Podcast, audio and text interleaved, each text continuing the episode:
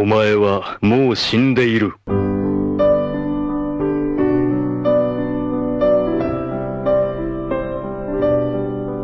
Sejam bem-vindos a mais um Nani, sempre com o melhor e o pior dos animes pra você. Eu sou o Diogo Andrade. Tem vezes que só um banho quentinho pra curar ressaca. Aqui é o Davi Silva e eu prefiro virar um porco do que virar um fascista. Cara, mas esse é outro filme, porra. Não, eu juntei os dois, eu juntei. Aqui é o Ramsed e nunca como uma oferenda, gente. Aqui é o André, tofu verde. Nada do que acontece é esquecido, mesmo que não se lembre. Olha, sim, Otaku! Hoje o Nani está clássico mais uma vez. Exatamente, pois nós vamos falar de um dos maiores filmes de animação de todos os tempos. Porque aqui no Nani a gente só fala dos maiores de todos os tempos, não é verdade? A Viagem de Chihiro. Então esse aqui é inegável, um filmaço do estúdio Ghibli, do mestre Hayao Miyazaki, né? Talvez o mais famoso de todos os filmes do estúdio Ghibli. Isso a gente vai discutir aqui hoje. E para, é claro, nos ajudar nessa tarefa hercúlea e incrível, nós temos aqui conosco hoje o fantástico André Tofu Verde. Tofu, manda um oi pro pessoal do Nani aí, querido. Oi, aí pessoal, eu não sei o que eu tô fazendo aqui, mas vamos indo, né? Tofu. Você é um especialista. É, pô. você é um especialista não só em Ghibli, mas também é o nosso artista, cara. Conta um pouquinho pro pessoal do Nani sobre o seu trabalho. Ah, bom, eu tenho. um- Assim, eu só fiz um, pelo menos um, um quadrinhos ainda, né? tipo, que eu lancei, que é o Cabeça de Capivara. Ele é um pouco assim, é uma história um pouco mais assim. ah, sobre uma época da minha vida, assim, que é meio autobiográfico, porque ela é sobre uma pessoa que. um cara que acordou com uma cabeça de capivara, assim, né? Simplesmente. E só que ela fala sobre isolamento, né? Sobre sobre estar num lugar que você você não consegue sair de- da- do, lugar onde você tá e sobre como você se sentir uma pessoa diferente, um monstro, né? E, é sobre isso, assim. Se alguém quiser, um dia alguém eu faço, é, eu tenho um site, né? O tofuverde.com.br. Eu tô vendendo meu quadrinho, esse quadrinhos e pretendo também lançar outros quadrinhos que estou produzindo, né? E quem quiser também, eu vou estar num evento agora, que é o Fuzue Nerd, que aqui em São, vai acontecer aqui em São Paulo, dia 9 de julho. E eu vou estar lá no evento presencial, quem quiser, cola lá. E é isso. Não. Boa, boa. A gente vai colocar o link pro site do Tofu aqui nesse episódio, então é só conferir ali na descrição que já está lá, querido Otaku. Então, é isso, vamos lá discu- discutir sobre cabeças de capivara, casas de banho, monstros de- dos mais diversos tipos, né? E uma menininha espertinha. então, se você quer saber tudo e muito mais sobre a viagem de Chihiro, Otaku, já sabe. Vem com a gente, certo? Lembrando que se você curte os filmes do Estúdio Ghibli, nós já fizemos dois episódios aqui no Nani. Um sobre o Castelo Animado, que foi o episódio 44, lá nos primórdios. A gente já pode falar que 44 é primórdio do Nani, Davi? Pode, pode. Pode, Rami? É, pode, pode. Acho É, já estamos aí, já passamos a marca de 80 episódios, nós estamos chegando quase aos 100. Então sim, e o outro foi sobre o serviço de entregas da Kik no episódio 63. Ambos ficaram muito legais, vale conferir. E também queria lembrar você, Otaku, que está no ar o Apoia-se do Nani. Sim, a partir de hoje você pode se tornar de vez um Nakama. Então, a partir de hoje você pode nos ajudar diretamente a fazer o programa cada vez melhor e além, é claro, de receber diversas recompensas por isso. Então, se você gosta do nosso trabalho, chegou a hora de vez de tornar-se um Nakama do Nani, entrar para o nosso bando, apoie lá no Apoia-se e nos ajude a fazer um programa cada vez melhor. Não se esqueça também de nos seguir nas nossas redes sociais em arroba podcastnani com três no final ou nos enviar um e-mail para podcastnani.gmail.com. Agora vamos lá, ó, antes da gente começar a discussão, eu tenho uma pergunta pra vocês. Vocês já tiveram algum sonho muito louco? Eu já tive, mas eu não me lembro, cara. Não, eu tenho esse Tenho- problema também, eu não lembro dos meus sonhos. Eu também. Eu, eu não lembro dos meus sonhos. Isso, isso tá um pouco ligado com uma parada. E aí, pode ser que eu esteja inventando isso, ou pode ser que eu tenha visto isso em algum vídeo no YouTube. Que essa parada de lembrar do sonho tá muito relacionado aos sonhos que você desperta. Ou que você tá numa fase do sono que você não tá num sono profundo, né? Você às vezes acaba lembrando dele. Como eu tenho um sono muito pesado, cara, é muito difícil eu lembrar do sonho. Não, cara. não. Muito Isso difícil. aí tu tá falando merda. Não, tô brincando, Davi. Tô e não tô. Porque você tem. Não, calma aí, calma aí. Agora deixa o fodão dos sonhos aí falar. Fala aí, fodão.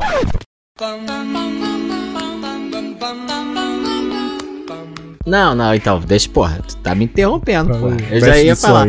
Não, mas o, o que, que Sandman, acontece? Você Sandman, tem.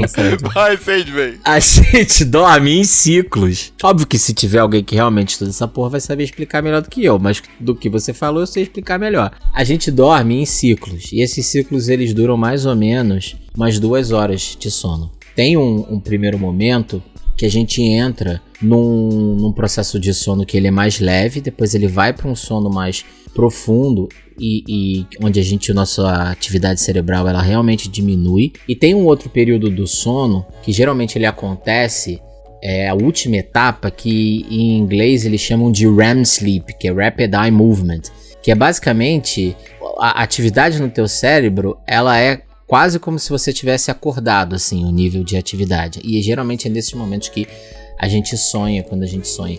E ali é o momento em que você vai processar a memória, sabe? Teu cérebro vai fazer todas essas questões assim cognitivas que já é o período que você já descansou, entendeu? Então, assim, o que acontece muito é quando as pessoas lembram do sonho, geralmente elas estão lembrando desse último é, ciclo, né? Do, do que aconteceu no último ciclo. Mas isso varia também de, de pessoa para pessoa, entendeu?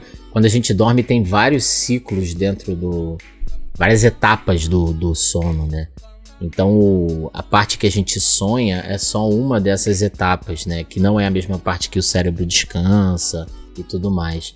E aí tem. Até hoje não, não se sabe muito bem para que exatamente servem os sonhos, né? Algumas pessoas até especulam que é porque ah, é a forma que o seu cérebro faz de organizar memória, sabe? Como se você tivesse, sei lá. Eu ia falar formatar o HD, mas não é a melhor analogia. Mas sabe aquele negócio? Não tem um. Davi, você que é de TI. Desfragmentador de disco. Exatamente, que organiza tudinho ali, né, no disco. Uhum. Como se fosse É, mais mais ou ou menos isso, entendeu? Tá errado, tudo errado. Todo mundo Não, pô. sabe É, que os sonhos são, vis- são visões nossas das nossas outras personalidades de outros universos. Todo mundo sabe disso.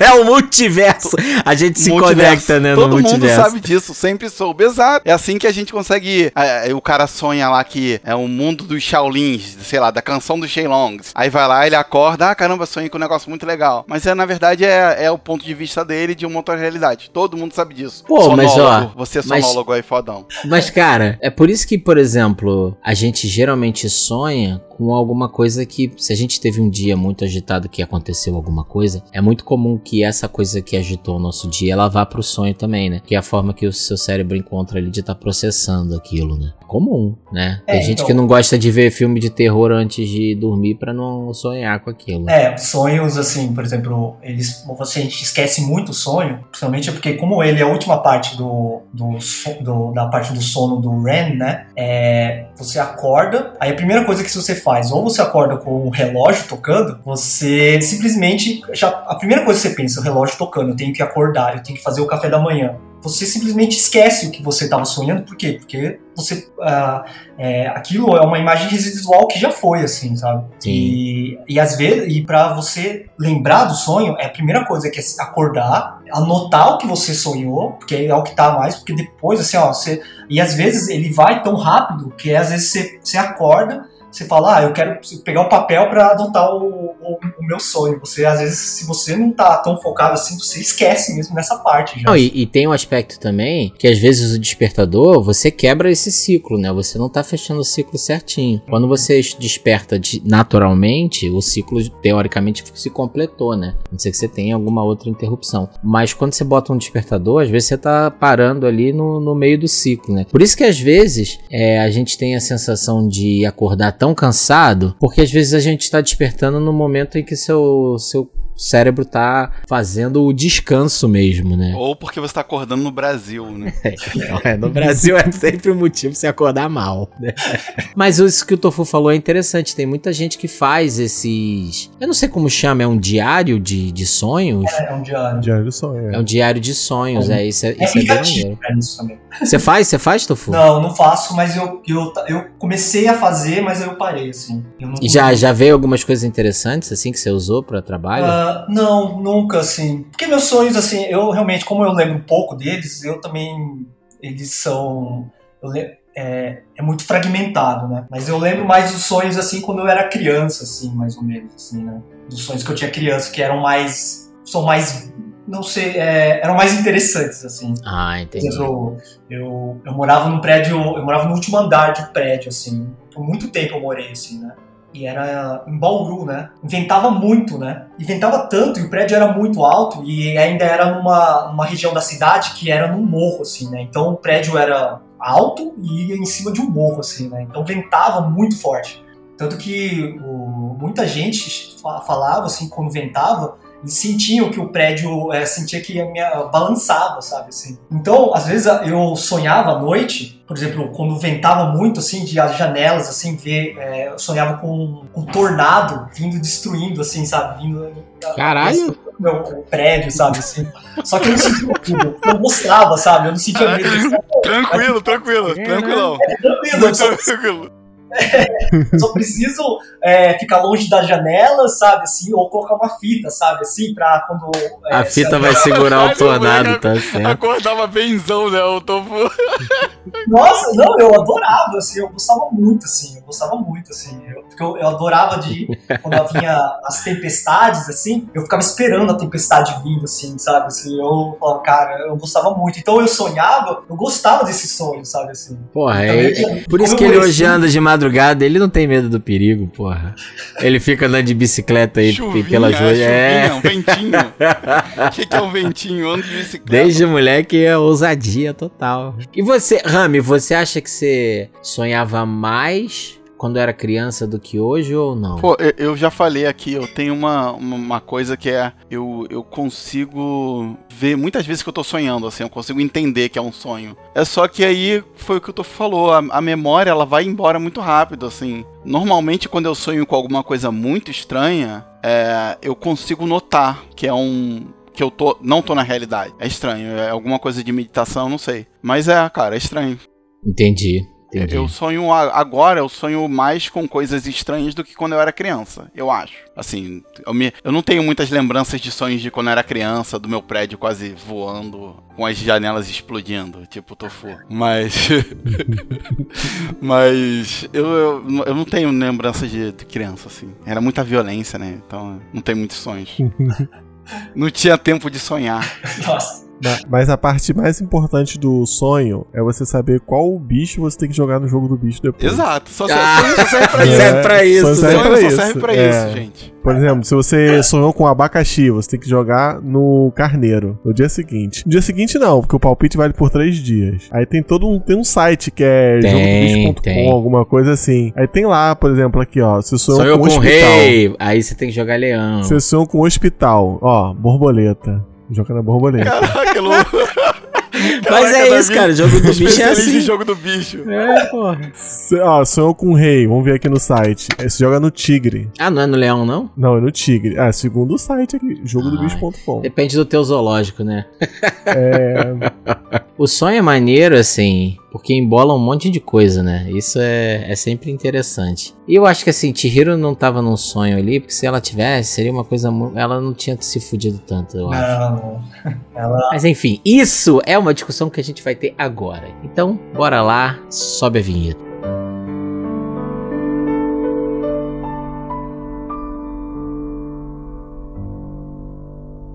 Nani!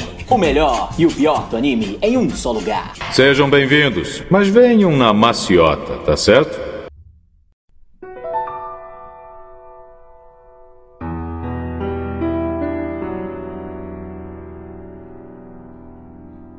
Então, olha, vamos começar a discussão aqui, né? Quando pensamos nos filmes do estúdio Ghibli, Eu acho que talvez a Viagem de Chihiro seja o primeiro que vem à mente da maioria das pessoas. Sim, sim. A minha pergunta aqui é: ele é o filme número 1 um da Ghibli? É o teu top 1 ou não? Por quê? Já assim? Daqui no Nani é assim, meu irmão. Papum. Bora. Cara, ele, ele não é o meu top 1, não, cara. Ele pode ser o, o, o, da, Ghibli, o da Ghibli mais importante, do estúdio mais importante, mas por causa do Oscar, né, cara? Por causa do prêmio. É. Mas eu nem acho o mais interessante, não. Mas eu acho que também o Viagem de Chihiro foi o, o filme da Ghibli que mais veio pro ocidente, né? É, eu lembro de ter passado no cinema. Eu não lembro de nenhum filme da Ghibli anteriormente ter passado no cinema de uma forma tão ampla assim. Eu, go- assim, é porque, pra mim, o do filme, o Viagem de Hiro, eu gosto bastante dele, mas é mais também por uma questão até pessoal mesmo, assim, sabe? Foi.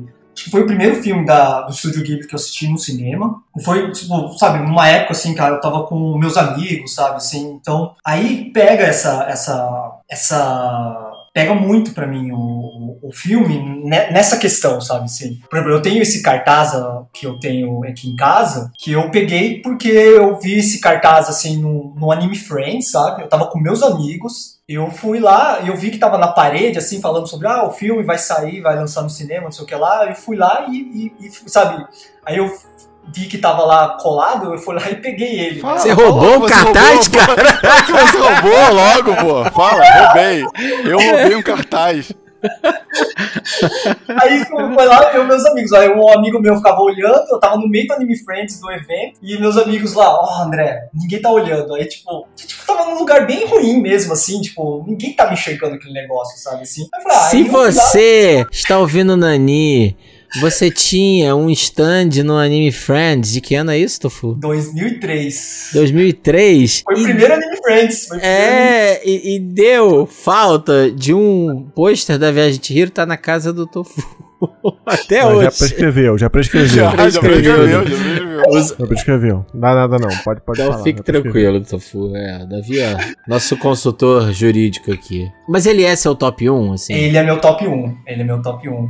É que, assim, eu gosto muito também, né? Eu gosto, por exemplo, é que eu gosto muito do Totoro também, sabe? Ah, assim. também, também, também. E eu gosto também do, do Viagem de Chihiro, também porque, é, assim, eu gosto pela... É a história, assim, que, que, é, que é contado, né? Assim, a- a- o simbolismo que tem no... Toda a, a ideia do crescimento, de identidade, a, e, e toda a animação, ela é muito bonita, assim. Ela não é um tipo de animação que você, assim, aquelas de, de como se fosse de batalha ou como se fosse uma coisa épica, sabe? Assim, por exemplo, eu gosto muito da animação que é que não é do Studio Ghibli, mas que falam que ele é porque teoricamente é a Kaguya. Não, não é do Kaguya. Como que chama? É o que não é do Studio Ghibli.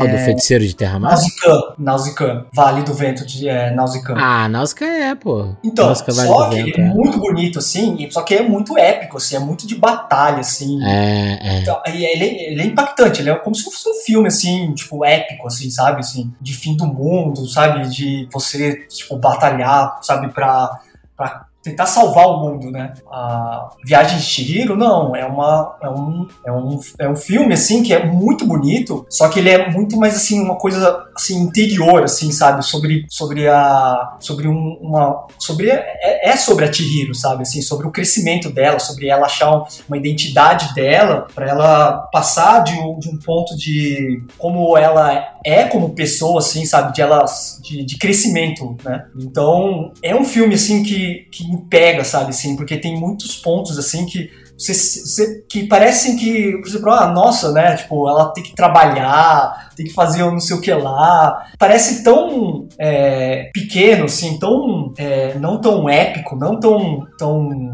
é, algo que é, te diz é catártico, assim, no sentido assim, tipo, nossa, é aventuresco, assim, sabe? Mas ao mesmo tempo, ela tá falando sobre, sobre todas as angústias que ela tem, né? Sobre como ela é muito in- introspectiva esse filme, né? Então eu gosto muito desse filme, assim, a, a- toda a questão de simbologia, de, de passagem de, por exemplo, vou até pular uma parte, assim, que, é, que fala sobre uma coisa que é, que é a cena, minha cena preferida, assim, do filme, que é a parte do trem que, que ela, no, no- ela na história, se você tirasse a parte do que eles estão, ela tá viajando no trem, Se você tirar ela, ela não tem nada que serve pro filme em si. Não Mas- tem plot rolando ali. É, ela parece, tipo, você pode ter um corte, assim, mas ao mesmo tempo ela é muito importante no filme. Se você for ver na, na parte do que, do que, do que significa, do que você tira de simbolismo dessa parte do trem, sabe? Principalmente, por exemplo, o que, que é aquela, assim, uma coisa que eu tirei, assim, daquela, do,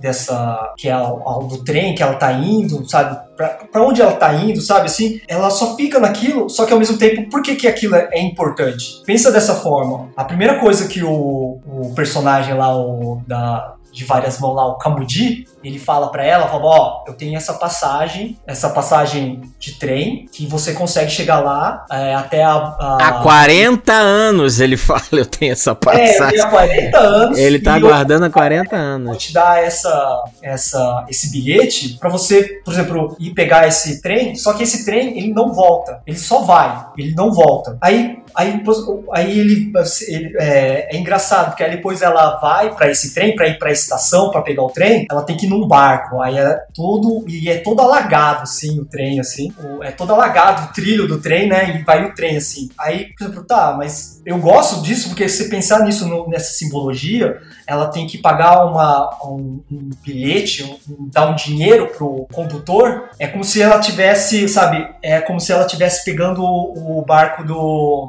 do Caronte, sabe, do, no reino dos mortos, sabe, ah, eu sou um espírito, eu tenho que fazer pagar minha passagem pro mundo dos mortos, que é só um caminho de ida. E esse é o caminho que ela vai fazer, sabe? É o caminho só de ida. Mas aí ia falar, ah, mas ela não tá morrendo. Ela, em si, ela tá morrendo. Porque a passagem dela indo pra, pra aquele lugar, ela não vai ser a mesma pessoa. Ela vai ser uma pessoa diferente. Então ela vai morrer. Ela vai se ter uma. Ela, quando é uma criança, é uma passagem dela de se tornar uma adulta. Quando ela, tipo, ó, eu tenho que ir, eu não sei se eu vou voltar. E, e ela não vai voltar, ela vai voltar outra pessoa, ela vai voltar outra pessoa que vai fazer outras coisas, sabe? Então não vai ser ela. Então ela realmente vai pegar vai pro pegar o barco que é o, o Caronte, ela vai pagar, dar a moeda que tem que dar pro co- condutor, vai passar pelo, pelo, pelo rio Esfinge e vai chegar até o destino dela, que é a morte. Que a morte, na verdade, é uma transformação nessa simbologia do que ela tá, do que tá sendo passado. Então, é isso, ela vai e não volta, vai voltar outra pessoa. Então eu gosto muito, assim, sabe, dessa passagem, porque é isso, assim, sabe, parece que é uma, um trem passando sobre uma água, porque tem aquela, aquele rio passando no trilho do trem, sabe, Pra chegar num lugar que ela não vai voltar, se ela não vai voltar com o trem, sabe, ela tem que voltar de outra forma, sabe, que ela vai voltar, que ela não vai ser mais ela, que ela vai morrer, né, e eu gosto muito, assim, de, de pensar sobre, sobre essa cena, sabe, assim, e ela é uma cena que que parece que ela não tem, sabe, ela parece só ser uma cena bonita, sabe, assim, das pessoas entrando no trem e entrando e saindo e, e ela contemplando a vida, sabe, assim, mas ela, pra mim, é uma das cenas mais importantes, assim, do filme, sabe. Essa cena aí, ela tem, além desse.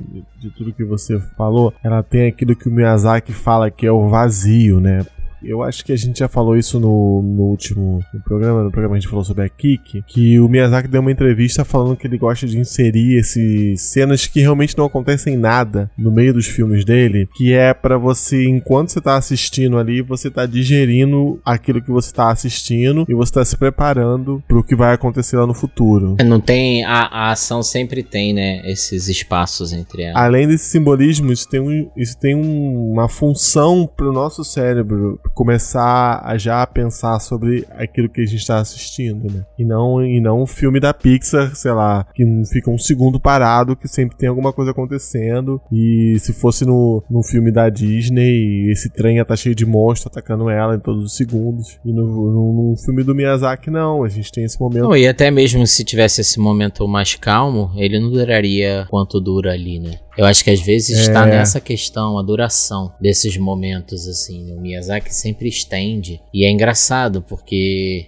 se a gente for parar pra pensar, né, quando a gente estuda a estrutura narrativa, sempre tem aquela coisa, né, tipo, ah, uma ação puxa a outra, né, uma ação puxa a outra. E esses momentos são momentos em que não há ação, né, e que é, é o que o Tofu falou, pode até parecer que se você tira ali, considera só a plot, você tira esses momentos, você vai até achar que, ah, eles não servem pra muita coisa, mas assiste o filme sem ter isso. Parece que o filme perde uma certa camada que, que esses momentos atribuem a ela, né? E óbvio que tem esse simbolismo também bem forte que, que o Tofu tava falando que, que eu concordo bastante, né? Você vê essa trajetória. Assim, eu, eu nem eu não sei, para mim é uma dificuldade tremenda, assim, escolher um filme número um da Ghibli, né? A gente já comentou em outros momentos aqui, mas Chihiro certamente está no meu top 3. É difícil é definir qual é a ordem desses, desses três, assim. Mas, cara, é, porque tem tantas camadas interessantes ali, desde esse desse caminho of age que o Tofu tá falando, né? Essa questão da, da menina que chega ali como uma menina medrosa, mimada e sem iniciativa, que aos poucos vai, através das, das questões que ela vai passando, né? Se desenvolvendo e ganhando confiança e fazendo as coisas até o ponto dela enfrentar vários monstros que as outras pessoas não queriam enfrentar né? E lidar daquilo de uma forma, sabe, extremamente capaz e confiante. E, e, uma das coisas que me chama muita atenção nesse filme, mas isso não é um. É uma exclusividade da viagem de Chihiro, né? Mas é a maneira como também o Miyazaki trabalha a questão do bem e do mal, entre aspas, né? Do vilão. É muito interessante porque o vilão ele nem sempre é. As personagens que a gente pode olhar e considerar vilão, eles não agem sempre como vilões, e nem os bonzinhos, ou que a gente pode considerar como bonzinhos ou heróis, eles agem sempre como heróis, né? Isso é muito. É muito curioso, assim. E a forma também como o Atihiro navega por esse caminho todo é bem eu acho bem, bem interessante, assim. Mas, cara, Rami, ele entra no teu top 1? Não, top 1 não. Meu top 1. Vou falar quando a gente. A gente ainda não fez o. o, o, capítulo sobre ele, não. O episódio dele, do Nine dele, não. Mas ele não tá no top 1, não. Eu, eu gosto de Chihiro, mas eu gosto. O a viagem de Chihiro não me pegou como ela deveria, cara. Sério? Entendeu? Mas ela agora não... ou, ou. Tá ficando velho. Não, é, tô ficando velho. Não, agora, não, agora, assim, eu tava falando com o Davi que é, eu só tinha assistido esse anime uma vez. Assim, tem muito tempo. E aí, assistindo agora, ele não me pegou, ele não. Eu, eu, eu vi as camadas e tal, mas eu, eu, não me tocou como deveria. Eu perdi alguma coisa, cara. Eu acho que eu tô ficando velho mesmo. Acho que eu tô ficando velho. Oi, alguma coisa morreu dentro de você, né? Exato, exato. exato. Coração gelado. Assiste, assiste, Caraca. assiste de novo em 2023, cara, quando o Brasil vai ser feliz de é, vai, exatamente. vai ver isso, é, é muito. tem muitos espíritos em volta, né, cara? É. Mas. Eu. Muito espírito do fedor é. em volta. O clima tá pesado, né, cara? Mas, mas eu adorei, adorei o filme, assim. Mas, mas sabe aquele, aquele estalo que o Miyazaki causa na gente? Não causou, cara. Eu não consegui ver, sabe? É. O vento tá entrando. O que tem aí? Que tal a gente dar uma olhada? Tem até uma passagem. É assustador. Papai, vamos voltar. Calma, filha. Não precisa ficar com medo. A gente entra só um pouquinho, tá? Mas vamos falar um pouquinho do universo da história para quem tá ouvindo, né? Que eu acho que talvez, assim, a pergunta que eu, eu assistindo dessa vez, eu já vi, eu acho que, sei lá, essa foi a sexta vez que eu vi esse filme, talvez até mais. Eu olhava assim e eu falava, cara, tem uma estética japonesa demais, assim, né? Será que isso te tirou um pouco da, da história? Não, não, eu acho que não, cara, acho que não. Inclusive, eu, eu, eu gostei, eu gostei muito do visual, da estética, os, os deuses lá, né? Eu gostei demais e, e, cara, tem alguma coisa que não me pegou, não me pegou. Inclusive, eu acho que é, um dos momentos que eu mais gostei foi a viagem de trem, mesmo sabendo que ela é totalmente fora do plot. É, você consegue identificar identificar um monte de coisas ali. Um é. monte de coisas. Você consegue ver é, o que eu tô falou, né? A passagem, né? Você consegue ver que era as decisões tomadas e o que vai acontecer. E, e, e aquele negócio, né? Às vezes a gente tá muito ansioso para alguma coisa, tá com expectativa muito alta de, uma, de alguma coisa, e o caminho até aquela coisa acontecer é, só faz com que isso vá diminuindo, vá te tranquilizando, e no final nem é tão ruim. É, você vai lá e consegue resolver aquele problema de um jeito muito mais fácil do que você esperava. Não, e tem um, um aspecto narrativo ali que é muito interessante, né? É o que eu falei, a, a Chihiro ela começa como uma menina medrosa, que não quer que nada mude, né? Quer ficar naquela zona de conforto dela e tudo mais. Não tem aptidão para fazer os trabalhos, é fraca.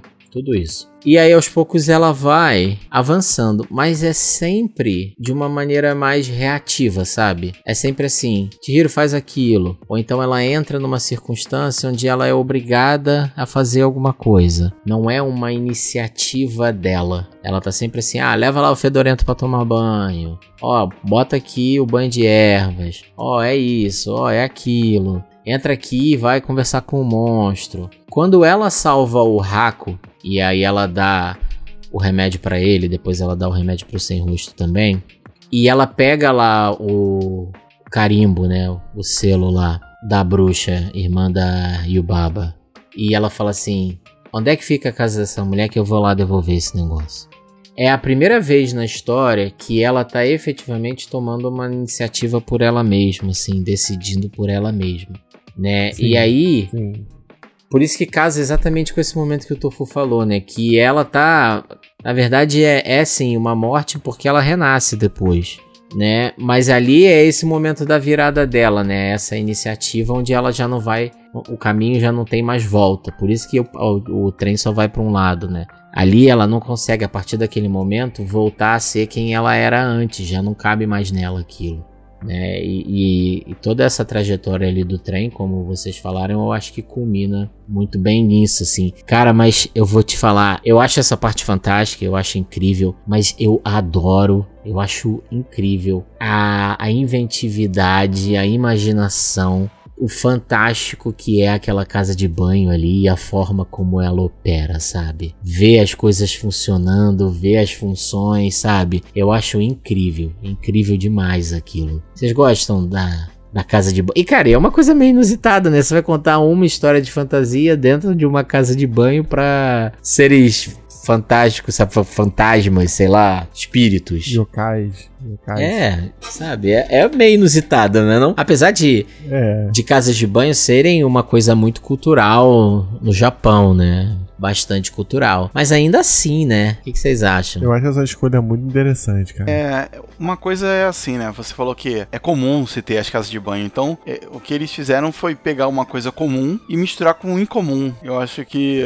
isso, pra, provavelmente pro público japonês, deve ter sido ainda mais incrível, né? Porque pra, pra, pra gente é meio que de duas formas estranho, né? Pra eles não. É porque a gente não tem essa cultura, assim, né? De banho coletivo, de casa de banho, assim e tal. E, e tem um pouco dessa parada do o Japão tradicional versus o Japão moderno, né? Que o Japão é, antigo, tradicional, tá meio que se perdendo, né? Tem um, um pouco disso no, no filme. Mas tu acha que tem isso? É, então, assim, eles falam, assim, na verdade tem um pouco, assim, até porque eles, que que, o, bem no comecinho, assim, o pai da Chihiro, né, tá, eles estão, eles acabaram de atravessar lá aquele túnel e eles veem aqueles, ou veem que tem várias casas, né? Todas. Isso. Aí eles falam sobre que, ó, existiam esses parques nos anos 90 que, que com a. Que faliram. É, faliram por causa da economia. É, por causa da economia. Aí é, que... e até antes disso, na verdade, todas aquela, aquelas construções é, de imagens mais shintoístas ali, a Chihiro não sabe nem direito o que que é, né? Então, isso também eu acho que vem um pouco dela, assim, né? Essa coisa, tipo assim, ó,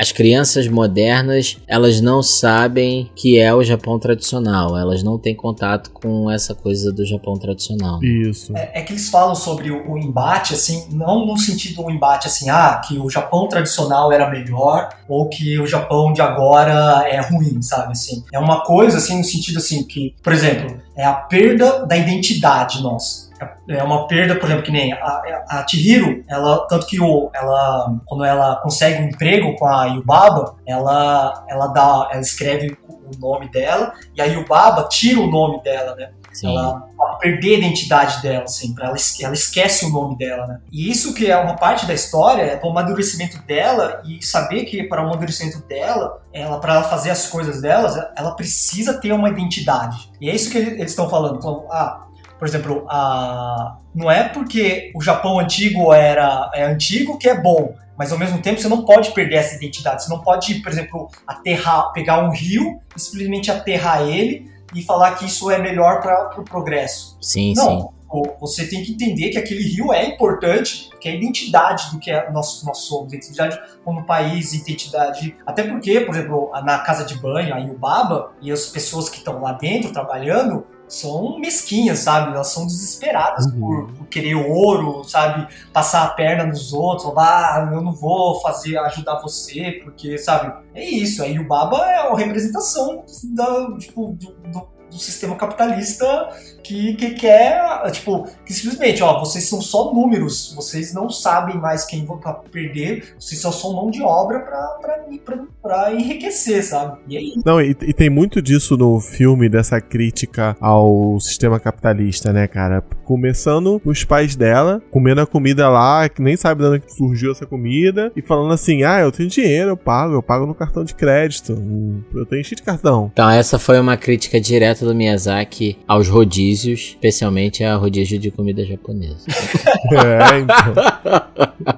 É, porque se eu visse aquela comida assim, ó, eu, eu, eu tivesse visto o, o, o Viagem de Chihiro e eu, de novo, entra, e eu, eu, eu, eu, do nada, eu fosse lá pro Japão e entrasse nesse parque, e visse toda essa comida, eu ia fazer a mesma coisa. De novo, assim, porque eu ia comer aquele negócio, certeza. Assim. Mas, mas tem, eu acho que muito forte essa questão da. Vocês estão falando da identidade. Tanto essa questão da perda da identidade, que aí vem essa crítica do capitalismo, como se o capitalismo também fizesse a gente perder essa identidade. E, e tanto que a, Chihiro tem uma coisa que me chama muita atenção: é que ela não tem modos, assim, do, do ponto de vista do Japão tradicional, né? Então, coisas que são consideradas falta de educação, ela vive fazendo, né? Ela não bate na porta e ela é o tempo todo está sendo criticada isso, né? E eu percebo isso também como se ah, essas novas gerações elas não conseguem ter essa, esse respeito aos modos é, tradicionais, né? Em até certo ponto de convivência mesmo. Tem a questão que você mencionou do, do nome, né? Como é, o capitalismo ele vai tirando é, essa identidade das pessoas e o quanto isso é relevante para a trajetória dela, né? Se ela tivesse esquecido completamente o nome dela, ela nunca teria conseguido criar essa identidade para ela e gerar esse crescimento dela. Então, o filme traz bem forte essa ideia de como você saber quem você é ou da onde você veio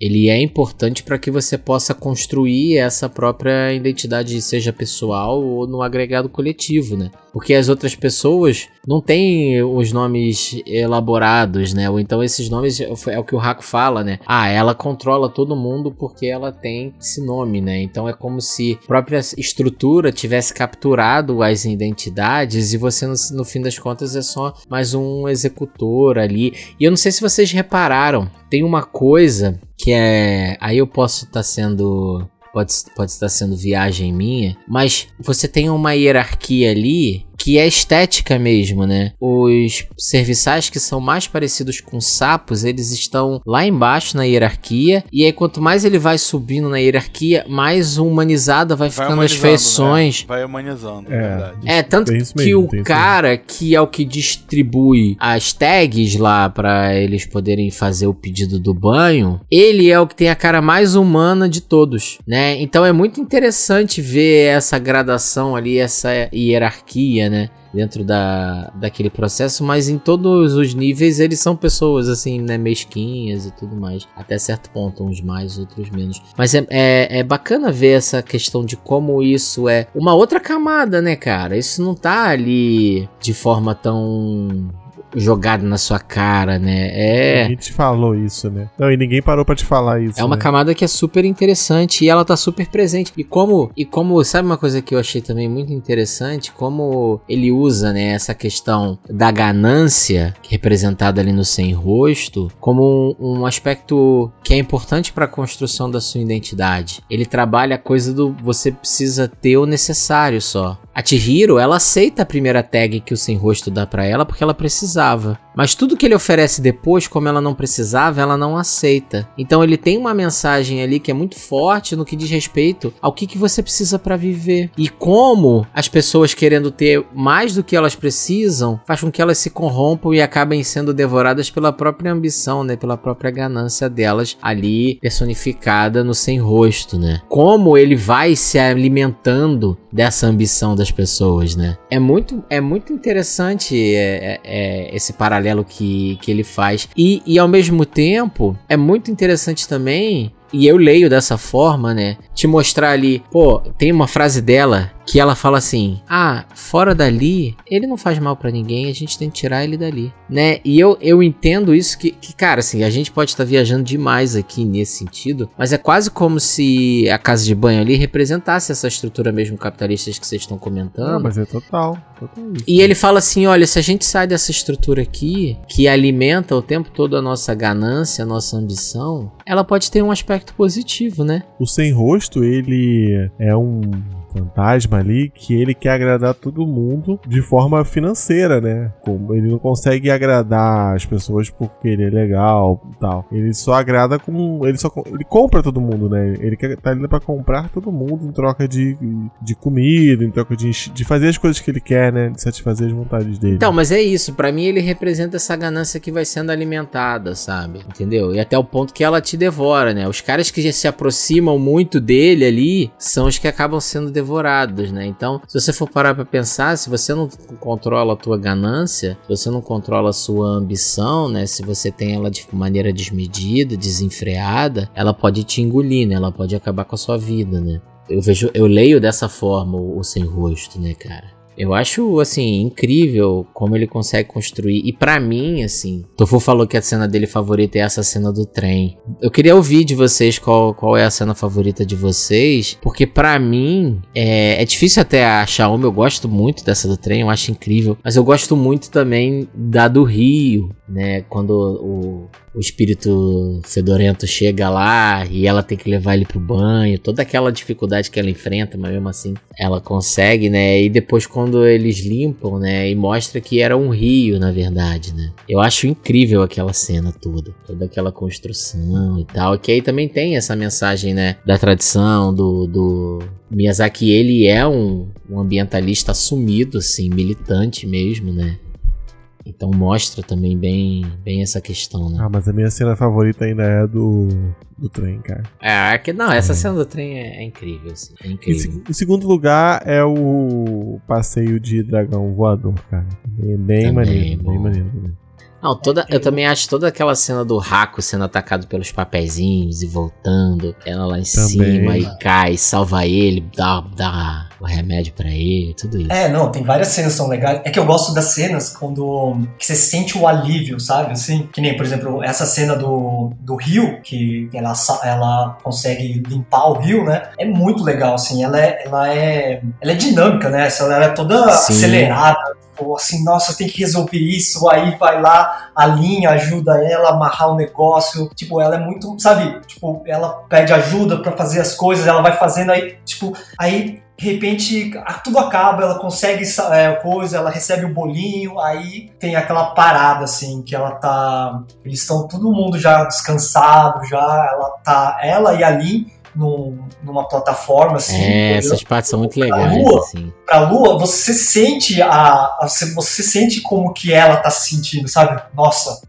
descansar, sabe? Assim. Aí é, e aí, por exemplo, esses momentos de vazio, eles servem para isso também, né? Porque é, aí porque... você começa a se conectar com o sentimento do personagem, né? Porque tanto no trem quanto nesse momento que você tá falando, você se conecta na hora com a forma como a Chihiro, a Chihiro tá se sentindo né? Eu acho isso incrível e às vezes a gente pode achar que é o contrário, né? Ah, mas se você não botar uma ação aqui, pô, a pessoa vai perder o interesse. Pelo contrário, cara. Talvez sejam as partes que mais despertam o interesse, né? Porque você consegue se conectar num nível emocional que quando só tem ação, você tá conectado com a ação, né? Com aquela adrenalina, tipo, será que ela vai conseguir? Será que ela não vai, né? Não encontro nenhum bom motivo para contratar você. Qualquer um consegue ver que você não passa de uma garotinha preguiçosa, mimada e chorona e também muito burra. Eu não tenho nada para você. Então esqueça, já tenho muitos inúteis trabalhando. Uma coisa incrível em, em, no filme é que a protagonista ela é, é, muito normal, ela não tem um dom, uma habilidade que não é o que a gente vê normalmente, né? Ela é Sim. é normal e tem dificuldades e, e vai superando de formas normais, cara. O mundo já é incrível. Então ela faz, faz coisas não tão incríveis, né? Ela, ela é alguém normal. Eu acho muito bom isso. Sim. Tem- uma entrevista do Miyazaki, ele fala que o norte dele da pra escrever a, a Chihiro foi pensar assim, ela é uma criança ali dos seus 10 anos, mais ou menos. E o que uma criança faria nessa situação? Uma criança normal. Ela não tem poderes, ela não tem magia, não tem nada. Então, como uma criança agiria? Eu acho que isso deixa a gente se conectar muito mais com o filme do que se ela fosse uma criança telepata, criança mágica, né? ela tivesse alguns poder especial, né? Isso. Sem Na, dúvida. na verdade, ela tem, né, um poder especial, né? Que é a bondade, né, cara? Se, não fosse, a- se ela não fosse a bondade dela, nada disso teria acontecido. Ela não teria co- conseguido salvar os pais, né? É, não, o- e também é uma coisa legal, assim, que eu, assim, que eu, uma, que eu tava pensando, assim, nesse do alívio, né, tipo, de toda essa ação, aí tem esse, essa parte que fica, ah, você se alivia, você, você, você um respiro, respiro, é que eu lembro também, assim, é, quando você tá trabalhando, sabe, assim, você tá lá no- na empresa, aí acontece um pepino, você tem que resolver, aí você vai lá, corre, corre, e Aí você consegue resolver, você pede ajuda pros amigos, você pede ajuda pra todo mundo que tiver lá, os seus colegas de trabalho. E, e ela pede ajuda, assim, né? E a, tem, eu gosto muito da personagem, a Dalin, né? Tipo, ela é bem apagada, mas ao mesmo tempo você vai ver, ela é tipo aquela colega de trabalho seu que você fica conversando e que ela te ajuda em tudo que você precisa da.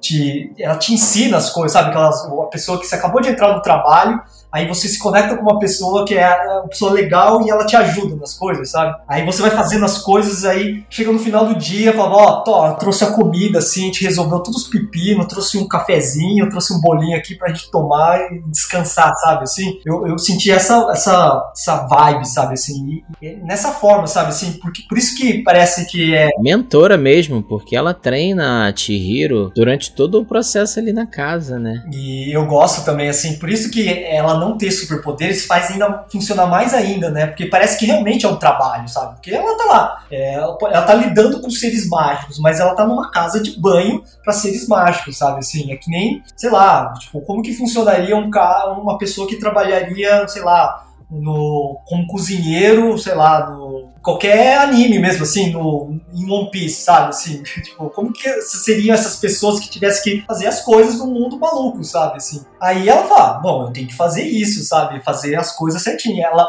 se você for ver, ela, ela fez isso simplesmente porque ela tinha que fazer as coisas. Aí ela falou, ah, eu tive que dar banho nesse bicho. Como que eu vou dar um banho numa coisa que é uma uma meleca gigante, sabe, fedorenta. O que ela fez? Ah, eu tenho todos esses negócios de ervas, de, de água, eu vou usar toda a água possível que eu conseguir, sabe, assim, pedir toda ajuda que, que eu consegui. Aí ela foi lá fazendo, sabe, assim. Então, ela não ter poderes, ao mesmo tempo, é interessante porque você consegue se relacionar num- numa forma, assim, que como se fosse que ela, realmente, ela, ela não precisa de superpoderes nesse mundo, porque ela tá trabalhando, sabe, assim. Isso que é meio triste ao mesmo tempo, porque, né, porque você lembra de trabalho, você lembra de trabalho ainda, um trabalho é, de um fudido, né? Você tá lá, é um trabalho que você tem que dormir num lugar, né, ainda assim. Você imaginar isso, você fica, cara, você fica mais triste, assim, né?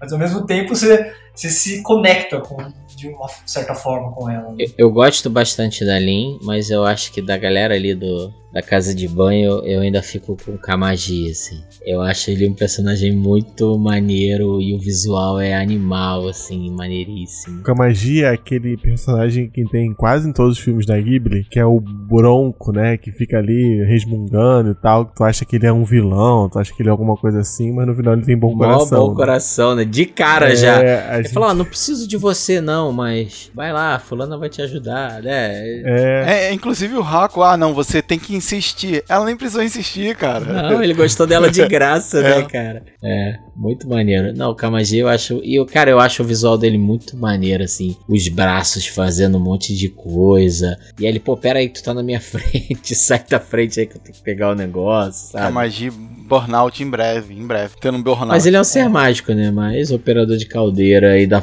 Cara, ele opera a caldeira, ainda faz todos os banhos lá, mistura as ervas. Pô, o cara é o alquimista federal ali, pô. É, eu gosto bastante dele também. Eu gosto porque também ele, se você imaginar, assim, é sempre aquele cara do. Quando você encontra no trabalho também, que é o cara que tá mais tempo lá, que, é o sabe, que sabe de tudo e que é o cara legal. Fala, ah, vamos tomar uma cervejinha depois, assim, é o velho, velhinho que sabe de tudo lá que tá acontecendo. Aí você vai lá tomar cervejinha no, no bar com ele depois, pra saber de todas as fofocas. Ele que sabe de tudo também. É, eu gosto dessa coisa assim, de como a aparência dele engana, né? Você acha ele no começo que ele vai ser um cara super broncão, assim, e duro com ela, mas ele é super afável, assim. Eu acho, eu acho maneiro. Pô, um dos aspectos que a gente percebe assim na viagem de Chihiro é que um dos filmes da Ghibli é onde a gente mais vê computação, né? Efeitos de computação sendo usados. Vocês acham que funciona bem? Assim, tem aquela cena clássica, né, do jardim dela com o Rako passando pelas flores, assim, clássico aquela cena. O que vocês acham, assim? Ou vocês preferiam que não, não usasse tanto? Cara, na, nada me incomodou, assim. Pra mim, não me incomodou não, a parte da mistura, né? A gente pega, por exemplo, do Demon Slayer, que mistura computação com, com anime também, e, e a gente vê que funciona muito bem, né? Hoje, 2022. Aí a gente lembra que esse filme aí tem 21 anos, né, cara? E há 21 anos atrás ele mescla muito bem, cara computação com animação, cara. Não, você percebe, mas você não se incomoda, como o Ramsed falou. É, e, e mesmo é. ele sendo assim, Miyazaki historicamente é um cara meio reticente, né, em usar computação gráfica a gente tem visto mais e mais, e eu acho que às vezes você usa ali e funciona super bem, assim. Eu gosto muito. É, tá bem camuflado, assim. Eu gosto bastante dessa.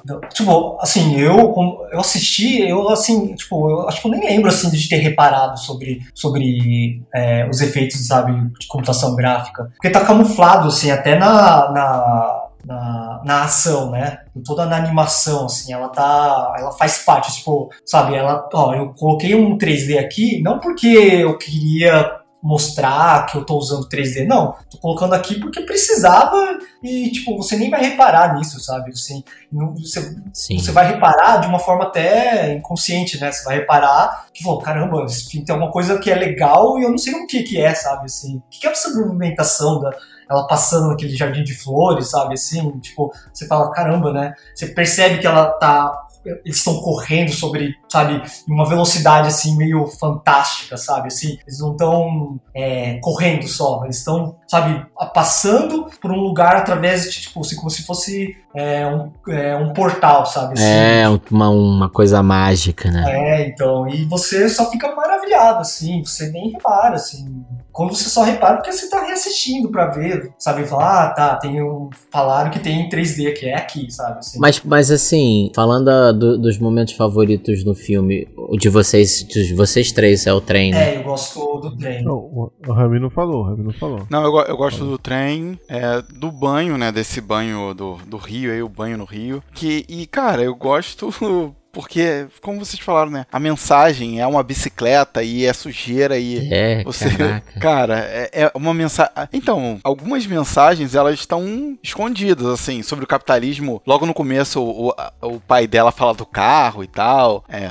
numa, ah, o meu carro que eu tô usando é tal para. 4x4, né? É, até algumas mensagens são escondidas, né? São sutis. Essa é uma mensagem bem clara e, cara, é, é chocante até na hora, né? Você fica meio, caraca, olha como é importante essa mensagem. Olha como eu fiquei, eu fico bem impactado com esse, com essa cena aí da, do Rio também. É, e uma coisa interessante, né? Quando a gente pensa na, na cultura japonesa é, e até mesmo algumas culturas mais tradicionais, para muitas delas o rio é uma coisa viva. Né? A gente que tem essa visão utilitarista do rio em achar que é um caminho de água e, e a água tá ali pra gente explorar. Mas várias culturas tradicionais, assim, elas têm uma visão de que o rio é um ser vivo. Nas culturas ocidentais, ou, orientais, desculpa, até tem essa ideia de que os rios são dragões, né? Tanto na chinesa quanto na, na japonesa. E, e, você vê aquilo ali sendo né, o espírito daquele rio que está totalmente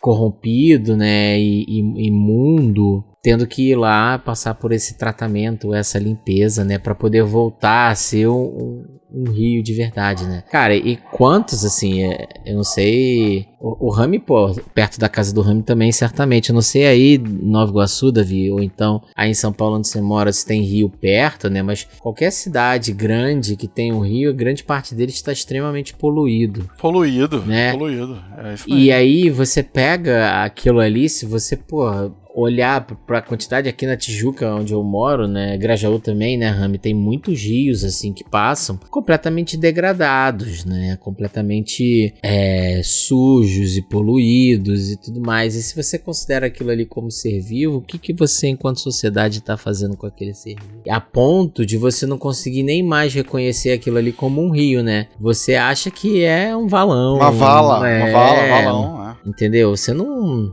não é um rio mais.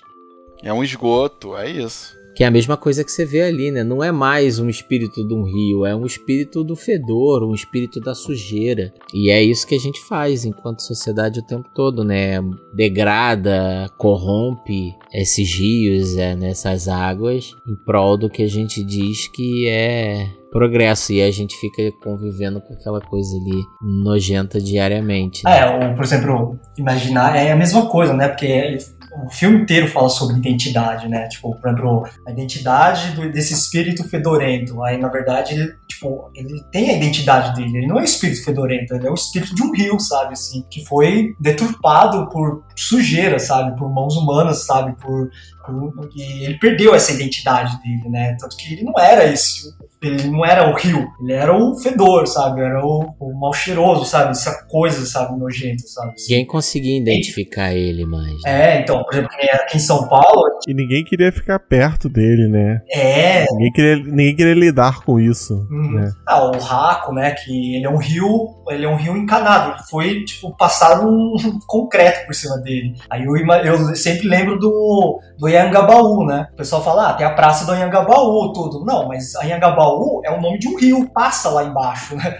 Passava Sim. lá embaixo, sabe? Assim, assim aquela parte do, do centro, quer dizer que o, o, toda aquela parte, porque tem uma rua em São Paulo, que é perto lá do Anhangabaú, que chama Porto Geral, assim. E na, aí você fala, por que chama essa rua Porto Geral? Porque, na verdade, essa rua era um porto, que tinha um rio, que era o Anhangabaú, sabe, assim.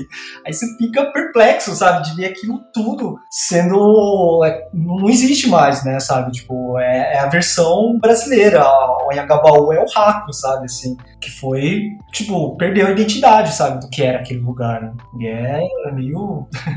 meio triste isso, essa parte. Não, e vários locais são assim, né? Então, fala muito, né, dessa nossa relação com, com a identidade, com, com a natureza e como isso nos define, né? É, cara, e é engraçado, né? A gente vê assim, se você não olha com esse, se você não assiste com esse olhar atento, você só acha que tem um monte de maluquice passando ali na tua frente, né? Porque esteticamente é bem doido, né? É, é muito doido, assim. Por isso até que eu comentei no começo, tem uma estética ali que é, que é japonesa demais, assim, do, no, visual do, dos, dos espíritos, da própria casa de banho, né? E, e cara, e essas mensagens elas estão lá com muita força, assim. Pô, mas se você pegar só essa primeira camada, já é uma, já é uma história bem maneira. Ah, é, sem dúvida. Sem dúvida mesmo, assim. A gente comentou aqui do Hako, do Kamaji, da Lin, da própria Chihiro e tal. Cara, mas vocês têm um personagem favorito, assim? Ou alguns? Não vale escolher vários, né? Pelo amor de Deus. Uns dois, três no máximo, assim já tá roubando, né? O ideal é um. Tirando a, a Chihiro, eu gosto da Lin, cara. Eu gosto bastante da Lin. Ela, ela sei lá, ela, ela tem um, um, comportamento de que na frente dos outros ela é a durona ali e tal, que, que não aceita as ordens, até que o Haku passa, né? Mas por trás ela é super doce com a, com a Chihiro. E vocês, ela, assim? Ela, ela, ela engana, ela engana. Ela engana, né? É, é. E ela é super gente boa, cara. Ela gostou da, da Chihiro desde o primeiro momento e, e ajudou ela sempre. E você, Tofusão? Eu gosto. É, não, eu gosto também da linha, assim. Eu gosto bastante da linha. Até porque, assim, ela. Eu, eu antes, eu não, eu não ligava muito pra ela, mas aí eu fui rever o filme, a Viagem de Chihiro, eu falei, nossa, tipo, essa personagem é muito legal, assim, no sentido que, que é isso mesmo, assim, né? Ela ajuda, assim, sabe? Ela ensina a, a a Chihiro, assim, de, de, uma forma assim que, assim, como se fosse uma amiga mesmo, sabe? Assim, ó, você tá aqui, a gente precisa se ajudar, senão a gente vai se ferrar junto, sabe? Assim, aí ela, é, parece que é realmente assim, porque eu fiquei muito pensando nisso, assim, porque eu, eu tava assistindo de novo, eu tava trabalhando, né? Então eu tava com essa sensação, sabe? Assim, tipo, lá, por exemplo, lá, tem uma hora que ela vai, ela, ah, é, você tá correndo, não sei o que lá, para fazer as coisas, para limpar aí, eu vou pegar o almoço nosso, né? Aí ela vai lá pegar o almoço, de repente ela vê assim, ela tá lá, a, ela só vê a, a, o fedoreto, o espírito que é o espírito do rio passando lá, todo sujo assim, né? E a Chihiro junto assim, ela, caralho, fudeu, mas tipo, sabe, caiu a caiu a casa aqui, a gente tem que resolver esse pepino, sabe assim? Aí ela foi lá, pô, já eu já avisei lá o Kamudi, tipo, é, que pra mandar toda a água possível com em todas as coisas que. É, e ela pra... não deixa a Chihiro sozinha, né? Isso é, aqui é maneiro. Deixa, ela vai, ó, oh, eu já fiz isso. Aí a Chihiro vai lá, amarra, ela vê que a Chihiro achou um negócio, fala, o que, que é isso daqui, né? É, aí a Chihiro tenta é, passar a corda, a Lin vai lá, pega e já mete a corda. Não, é desse jeito, assim, sem, sabe, sem perguntar, só fala, não, aqui vamos, vamos indo, vamos indo. é muito bom, assim, sabe, assim. Eu, a camaradagem dela é muito legal, assim, sabe? E é pequeno, sabe? Assim, umas coisas assim que, que às vezes você, se você assiste o filme é, sem perceber, você não, você não percebe essas coisas às vezes, né? Nani? No, nani? Nani? Nani? Nani? Eu gosto também bastante da, da Lin, mas eu não vou escolher ela. Eu vou escolher, por incrível que pareça, a Yubaba. Não que assim ela Ó, seja uma personagem. Deixa eu falar aqui, eu vou escolher a Zeniba. É, então, nem que eu ache que a Zubaba seja um personagem agradável, mas eu acho que ela é, tem uma complexidade que é tão interessante para aquela história ali, porque você percebe assim a forma como pô, ela tem a questão da magia e como ela controla as pessoas com a magia, né? Tantas pessoas por conta do nome, não apenas o Raco com o nome, mas a própria questão de ela prometer que vai ensinar a magia a ele, ela usa isso para controlar e fazer com que eles façam as coisas para ela também. Mas ao mesmo tempo ela tem aquela coisa da mãe com o filho lá jupiteriano dela, o bebê gigante jupiteriano, e a forma como ela administra, então ela tem esse senso assim de tocar o negócio e você vê a, a avareza dela, né, com as joias que ela tá o tempo todo vendo as pedrinhas e querendo ouro e não sei o que. E eu acho muito interessante assim, e até a própria relação dela com a irmã e como a própria irmã né, que depois é apresentada como uma pessoa um pouco mais agradável, mas cara, a irmã quase que matou o Raco, né? E aí você fica naquela situação ali, né? Eu acho que. É, não tem, não tem vilão nesse filme. Né? É, e. E aí, por exemplo, a Yubaba, ela tem um corvo que tem a cara dela. é, é fiagem isso, sabe? Pô, tem os ajudantes lá que são três cabeças, cabeças que ficam cabeça, rolando. É. É, é. Cara, aquele contexto todo dela ali, eu acho muito. Muito doido, né? E aí mas que também tem essa disposição pro trabalho, né? Naquela hora que tá o espírito fedorento lá, quando ela percebe que não é só uma brinca, uma sacanagem que ela tá fazendo com a Chihiro ali, ela vai lá e, e, e tudo bem Pega que os ela tá lequinhos, tá... os leques. É, tudo bem que ela tá preocupada assim, fala, pô, aquilo é, um, é um importante rio, Dinheiro, né? vou ganhar um dinheiro, vou ganhar um dinheiro. Ela é. tem essa ambição, mas eu acho interessante, assim, eu acho que agrega nessa complexidade dela que ela não é um, uma bruxa má, sabe? Simplesmente. Sem contar o visual que, cara, é, é muito impactante, assim, né? Eu adoro, eu adoro. Assim, É. Essa cabeça gigante, essa Isso, cabeça gigante é. um corpo pequeno, eu gosto pra caralho. É muito doido, assim. Então eu acho que por todos esses aspectos, sabe? Ela traz ali uma complexidade pra, pra história que eu acho que é muito interessante. E sem contar que ela voa usando um Juliette. Vocês viram? ela veste a capinha dela e tem o óculos lá. Boladaço, cara. Eu falei, que isso, é. Ah, e ela solta Hadouken ainda, né? É, ainda tem Hadouken, total. Então, assim, é, eu acho ela um personagem muito, muito complexo ali e bem bacana, assim. Eu fico até pensando, assim, eu, eu olho essas coisas aí como contador de história, eu fico, cara, eu não sei se eu, se eu construiria um personagem com tantas camadas, assim, né? Um vilão com tantas camadas, porque ela é muitas coisas ao mesmo tempo, assim. E é muito interessante, casa muito bem ali com a história, sabe? Porque tem horas que ela age de uma forma que você acha que ela não agiria daquele jeito, né? É, no final, né, cara, que ela ofereceu. Tudo bem que o Rako foi lá ganhar, né? Pela, pela liberdade do, da Shihiro e dos pais dela. Mas no final ela ofereceu um, um acordo, né? Você acerta Sim. aqui quem são seus pais no meio desse esporte e eu te liberto, né? Se ela fosse totalmente má, ela ia trapacear nesse acordo, né? Ela ia inventar alguma parada para ela ganhar.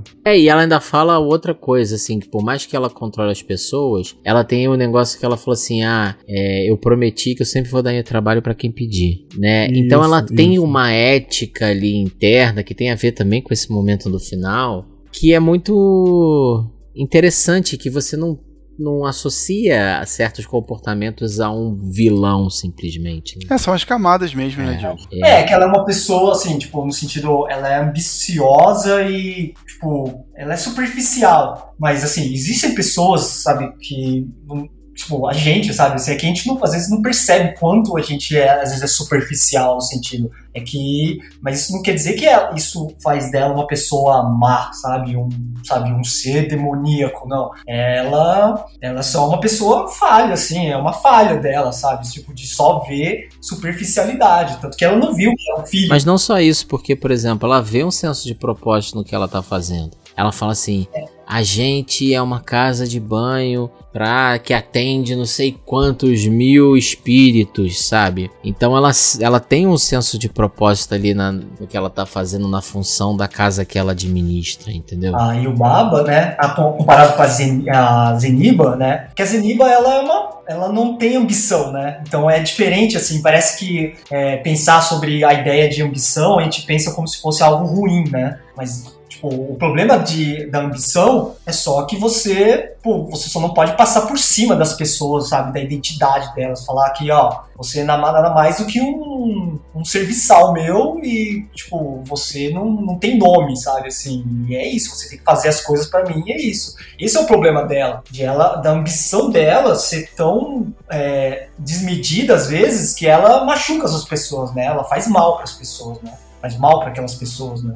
Esse que é, o, é, um, é um problema, mas é isso que faz dela ser um personagem humano, né? Assim, que é um personagem tão complexo, né? Isso que é legal. Sem dúvida. Não, sem dúvida. E você ia falar, Rami? Não, não, é, é, é da Zeniba mesmo. Eu acho que ela fala que elas são gêmeas idênticas, mas meio que é, opostos opostas, né? Tipo, é bem isso, é o contrário. Enquanto uma, uma tem ambição e a outra tá lá reclusa quase, né, cara? Enquanto uma vive numa casa que tem cinco, 50 corredores até chegar na, na e sala todos dela, super luxuosos, luxuosa. Né? É. é. a outra vive num casebre, né? Não, e a Zeniba, por exemplo, tem aquele momento dos papéis que ela faz as coisas ali para se divertir, né? Aí o Baba nunca se diverte né? Então ela falou assim: ah, vim aqui, tudo bem, que tava é. quase matando o Raco, tá ligado?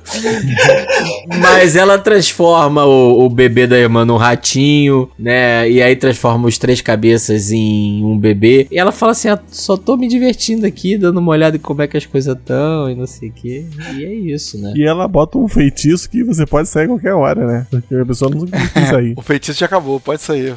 Cara, e aquela parte que a Chihiro pisa no, um negocinho que tava no, no, bichinho que tava dentro do raco é, é, engraçado, né? Ele tentando fugir, aí as poeirinhas, fuligenzinha não deixa, aí depois eles vão lá, ela vai lá e pisa em cima e. Como se tivesse pisado numa barata. Né? É, eu gosto dos detalhes, que você sente, parece que ela tá pisando mesmo numa coisa melequenta, sabe? Assim, uma minhoca, assim, você que aí, tipo, ainda sai todas as tripas, parece. Assim. É, não, os detalhes desse filme são incríveis, né, cara? Eu adoro, para mim, assim, o ápice dessa coisa do detalhe que você tá falando é aquele momento em que ela calça o tênis e dá aquele chutinho para ajeitar o tênis no pé, sabe? É ah, muito. Nossa, é muito bom. É muito bom, assim. Eu gosto um também, assim, que, por exemplo, você vê o, quando chega lá o. que eles acham que é o espírito fedorento, aí vem lá assim. Aí ele vai passar pela, pelas bandeirolas da entrada, né? Aí, tipo, normalmente o que acontece, assim? Você vê em animes, tipo, ela passa, assim, o negócio, só que aí, não, no, no anime, você perce, no, no, no filme, você percebe que o negócio primeiro começa a molhar, porque ele é, ele é, porque ele é, tá molhado. Fica meio manchado. É, né? mancha Manchado. antes, né, cara? Mancha, mancha, você, caralho, esse negócio deve ser nojento, porque você fala, cara, isso é merda mesmo, sabe? Você É. não tem dúvida, que você fala, ah, é barro. Não, não, é merda aquilo, sabe? Tipo, É, é esgoto puro, assim. é, Eu, eu gosto do sem nome quando ele tá cheião, se movimentando, que faz barulho de galão de 20 litros de água. Sim, verdade. Vai, Bom, vai, bom. muito É, bom, cara. Isso é muito maneiro. Não, o sem nome, assim, é muito doido, né, cara? Mas é, é muito maneiro. eu gosto também dele como personagem também, É. assim. Eu fiquei em dúvida, assim, sabe? Porque é que ele é, ele é, ele é um personagem, ele é muito. Ele é uma versão carente, assim, porque ele é reativo, né? Ele reage às coisas, porque ele não. Ele é uma coisa sem identidade, né? Assim, então ele. Ele não sabe como que ele é, então ele reage, né, às coisas, né? Ele só reage. Né? Eu gosto também do Raco Forma Dragão. Eu acho maneiro. Assim, aquela cena da Chihiro. Pé de galinha? Pezinho de galinha? É, eu gosto, cara. Eu acho fantástica a cena da Chihiro botando remédio na boca dele, assim, né? Então, até no episódio que a gente fez aqui sobre animações. Davi, você lembra qual era o número do episódio? Nani número 59. Então, no Nani 59, o, o Rodolfo e o Leandro, eles discutiram, né, que quando eles estavam filmando, eles foram num canil ver é, uma pessoa do canil, e se eu não me engano foi uma coisa meio tarde da noite, assim, ver como o- os cuidadores do canil davam remédio pros cachorros, assim.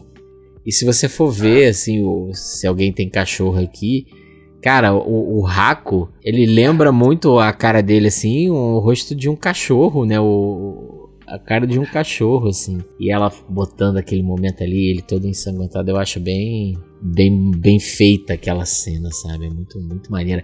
Também os momentos em que ele entra voando, todo desengonçado, batendo nas coisas, tanto lá em cima quanto ali embaixo também, eu acho muito, muito legal. É, parece uma cobra mesmo, com patas mesmo, assim, sabe? É, é, tem um esmero ali no- nos detalhes que é uma coisa absurda, assim. Não, e por exemplo, uma coisa bem selvagem mesmo. Ele cai do, do teto ali, ele entra pela coisa da ventilação com ela e ele já se joga pra parede, sabe? Ele não cai ali e fica, sabe? Ele fica ali na parede e tal.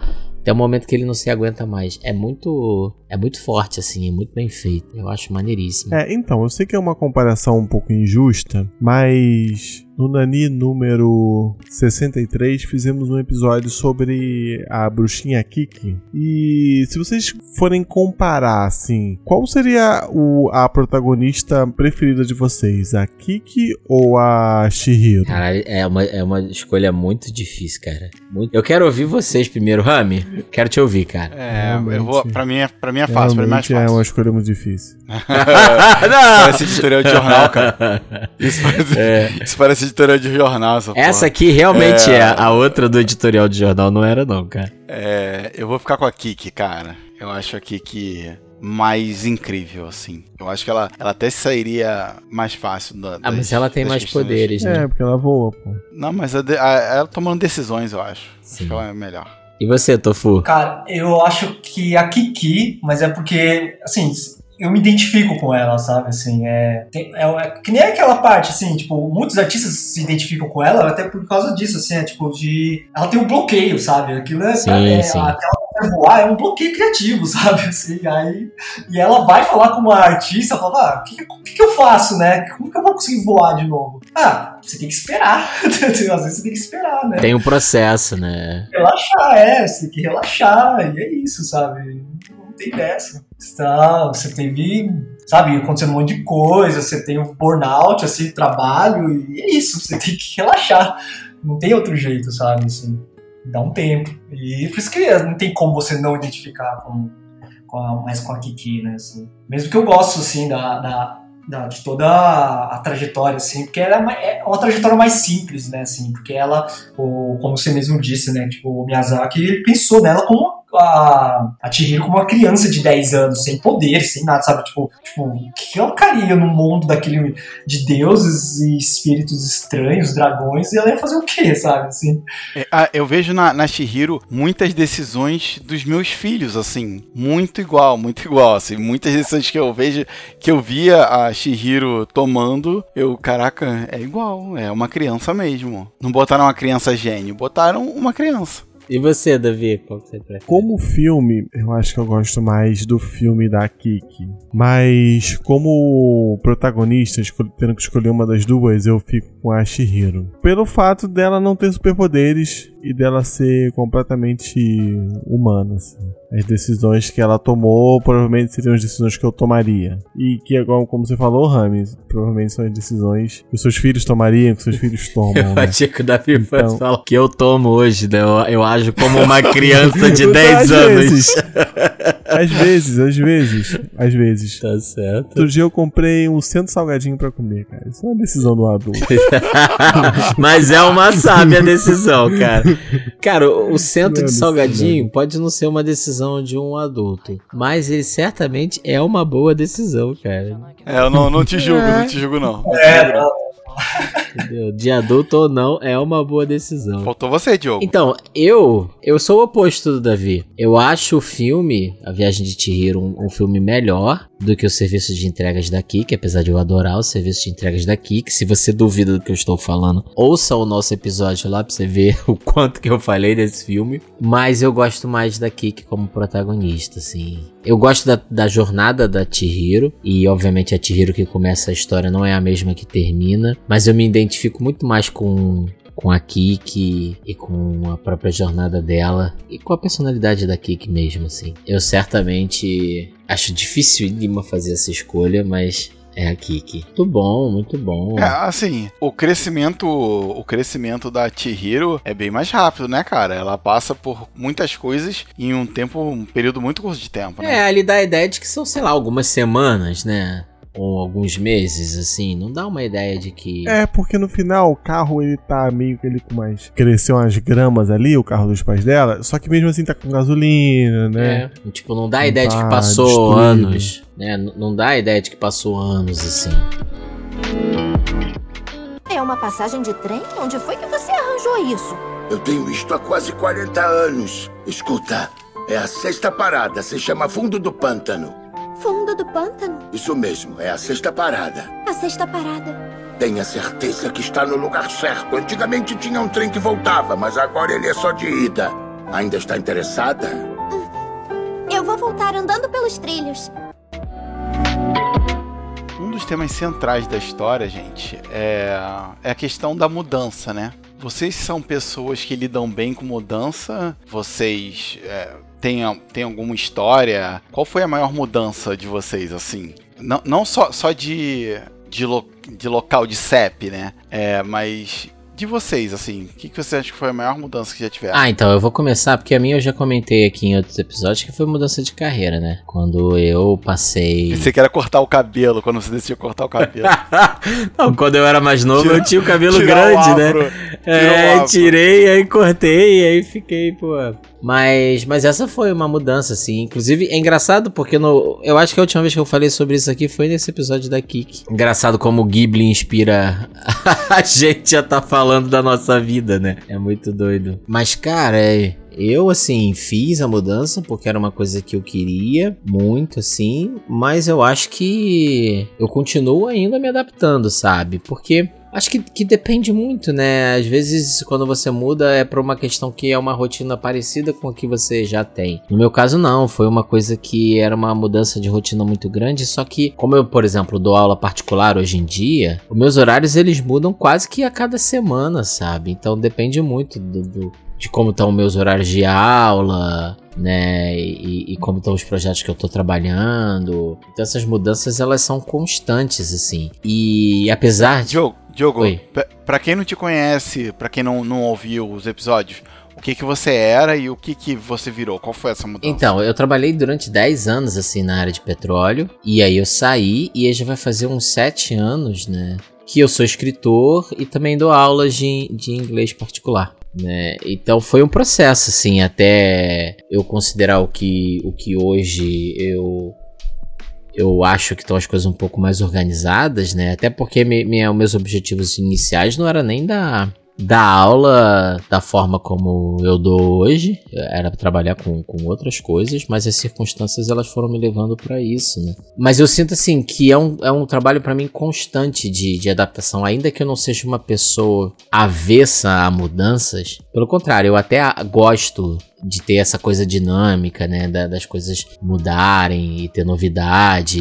Isso para mim, sem dúvida, é uma coisa positiva. Só que é sempre é um processo adaptar isso de uma forma funcional na minha vida, né, fazer com que as coisas é, funcionem, que eu consiga lidar bem, né, para ser efetivo e, e fazer fazer um sentido, sabe? Então é, eu sinto que, apesar de eu gostar de mudanças, é sempre trabalhoso, assim, lidar com elas e, e adaptar elas pra, pra vida, assim. Cara, a minha maior mudança foi, com certeza, a paternidade, né, cara? O meu primeiro filho, assim, eu acho que eu até falo que eu, eu aprendi a, a segurar crianças no colo no dia 25 de fevereiro de 2010, que foi quando eu peguei meu filho pela primeira vez no colo. Então. Ah, que maneiro. primeira criança, a primeira criança que eu peguei no colo. Então. Viu, Pedro? Além de ser muito arriscado. Mandar né? mensagem pro Pedro aqui. Você já nasceu ensinando seu pai, Pedro. Exato. exato, exato. Eu. É, cara, é um mundo novo, assim, de aprendizado e Caraca, eu não, eu não sei, não sei, cara, como começar. E, e não dá para terminar, porque a, a, o seu filho continua crescendo e te ensinando e você ensinando a ele. E às vezes acontece igual no, na, no, na história da, da Shihiro, que você é, tem medo e você tem que passar por umas dificuldades para que no final tudo dê certo, cara. É, eu acho que tirando mudanças de localidades, assim, né? Porque é uma mudança importante, né? Também você sair um lugar que você viveu a vida toda e ir pra um lugar que você nunca pisou, né? Todo o processo da mudança, onde algumas coisas me quebraram, algumas coisas minha esposa sumiram, né? Todos esses transtornos. Mas tirando isso de lado, eu acho que eu ainda tô num processo de mudança, ainda não foi concluído. Que eu comecei a fazer terapia, acho que logo assim que começou a, a, Um pouquinho depois que começou a pandemia, cara. E isso me ajudou bastante a, a, me, a me entender, né? Porque eu, eu comento aqui no Dani, às vezes vocês ficam zoando, que eu comecei a aprender a desenhar, e aí eu começo a aprender a tocar violão, e eu começo a aprender a tocar baixo, eu começo a fazer um monte de coisa. Eu comprei um piano. De cauda? Não, não foi de cauda, foi digital.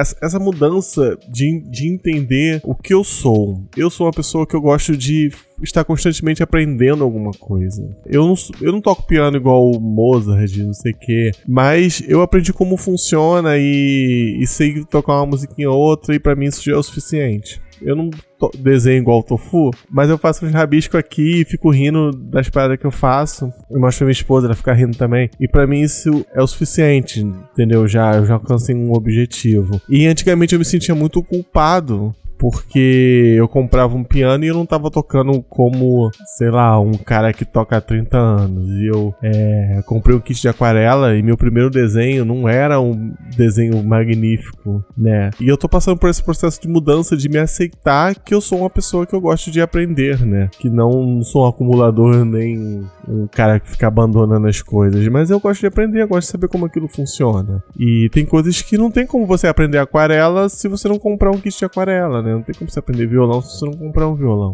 né? E eu acho que é um processo de mudança que eu tô tendo e que a terapia tá ajudando muito, mas ainda está em, em andamento. Não, sem dúvida, terapia é uma parada que ajuda demais, demais, demais. Façam terapias, Otávio. Lembre-se que se personagens de anime fizessem terapia, a gente não ia ter metade dos, dos, vilões que a gente tem aí nos animes, correto? Temporadas bem mais curtas, é... de 12 episódios ou 6. Pô, vamos, vamos, trocar ideia aqui. Daí acabou, pô. ah, mas aí, por exemplo, que nem Evangelho, nem começar. É, total. Daddy issues, vamos, vamos levar é, todo mundo não, pra então, terapia. Não, não, então é, não, então é melhor que eles não. Ninguém, não é, personagens de anime não façam terapia. Tá. Só humanos. Exato. Então você, Otaku, enquanto humano, por favor, faça terapia que ajuda demais, cara, ajuda demais. E você, Tofusão? Ah, bom, assim, eu de vários, assim, um que eu acho importante mesmo, que foi de uma mudança, foi, como eu sou, eu sou, por exemplo, eu sou de Bauru, né, e eu fiz a faculdade, tudo lá, morei boa parte da minha vida lá, e comecei a trabalhar numa época. É, eu, mudei, é, eu me mudei de cidade, comecei a trabalhar em Campinas. É, eu sou formado em design, design gráfico. E comecei a trabalhar lá numa uma agência de publicidade em Campinas. E eu comecei a odiar, assim. Eu odiar mesmo, assim. Aí eu assim, eu tinha uma ideia, assim, eu gostava, como eu, eu também, assim, design e artes, assim, são coisas, assim, são é, são áreas muito próximas, né? Então eu, eu uma ideia que eu comecei a ter assim, falava, ah, eu quero, sabe, eu tô cansado de trabalhar em agência, eu quero, eu quero mudar de área. Aí uma ideia que eu tive assim, foi, ó, cheguei, eu pedi, falei pro meu pai, falei, ó, eu quero voltar a estudar é, artes visuais, né? Só que eu preciso é, de uma ajuda, né, assim, financeira por, por um tempo. Aí ele falou, ah, tá bom, topo, né, tipo assim, ele falava, ó, te ajudo com um ano, uma, um, por um ano, assim, talvez consiga te ajudar, né. Aí eu, o que que eu fiz? Eu prestei de novo o vestibular, aí eu passei é, em artes visuais em São Paulo, né, e me mudei. Aí comecei, uh, aí eu fiz só que eu comecei assim a procurar estágio, bolsa de estudo assim para poder me manter lá assim, né, para poder falar, ó, oh, não preciso mais de ajuda, né, aqui em São Paulo, né? Só que era as bolsas de estudo eram muito, eram muito pouco para me manter aqui em São Paulo, né? E então aí eu falei, ah, tem que correr atrás de emprego. Foi quando aí eu passou seis meses, eu, eu passou seis meses eu consegui um emprego no, com, trabalhando como designer gráfico, né? Que eu já sou formado. Só que era para um é, uma empresa que eles é, um estúdio de design que também trabalhava com eventos de é, voltado para artistas, né? E eles faziam muita exposição de artes assim para artista tudo. Aí e também uma coisa que ele falou também na entrevista foi que ah, olha, você vai ser design, mas você também vai trabalhar fazendo é, é, expografia de exposição de artista, vai, você vai fazer curadoria de artista, tudo, né? E isso era uma área que eu queria quando eu queria voltar, é, voltar a estudar, que era sobre artes visuais, né? Então, ah, então eu falei, óbvio, né? Eu topei, só que topando esse emprego eu tive que sair, né? Do, do, do curso de artes visuais, porque não, eu não ia conseguir ter tempo, né? De estudar, porque eu, era é, meio integral, né? O, o curso de artes visuais. Então eu meio que é, cancelei, eu não, não fiz mais, né? E comecei a trabalhar né, nesse estúdio. E foi isso, assim, foi, tipo, trabalhei mesmo, assim, na, na, área que eu queria, assim, tipo, sabe, trabalhando com design, que por mais que eu não tava curtindo trabalhar em agência, trabalhando no estúdio de design era muito mais interessante, assim. Você ainda tá trabalhando nesse local? Não, eu já saí, já, assim. Eu, eu tô em outro lugar, assim, já. Mas isso me deu, assim, mais... É, deu um fôlego, assim, sabe? No sentido, assim, uma mudança, assim, sabe? De, de, por mais que eu queria mudar, sabe, de área, eu mudei, sabe, para estudar de novo. Mesmo que eu parando, eu comecei a estudar nessa área, assim, tipo, em design, em curadoria. Só que aí foi acontecendo outras também, outras mudanças, né?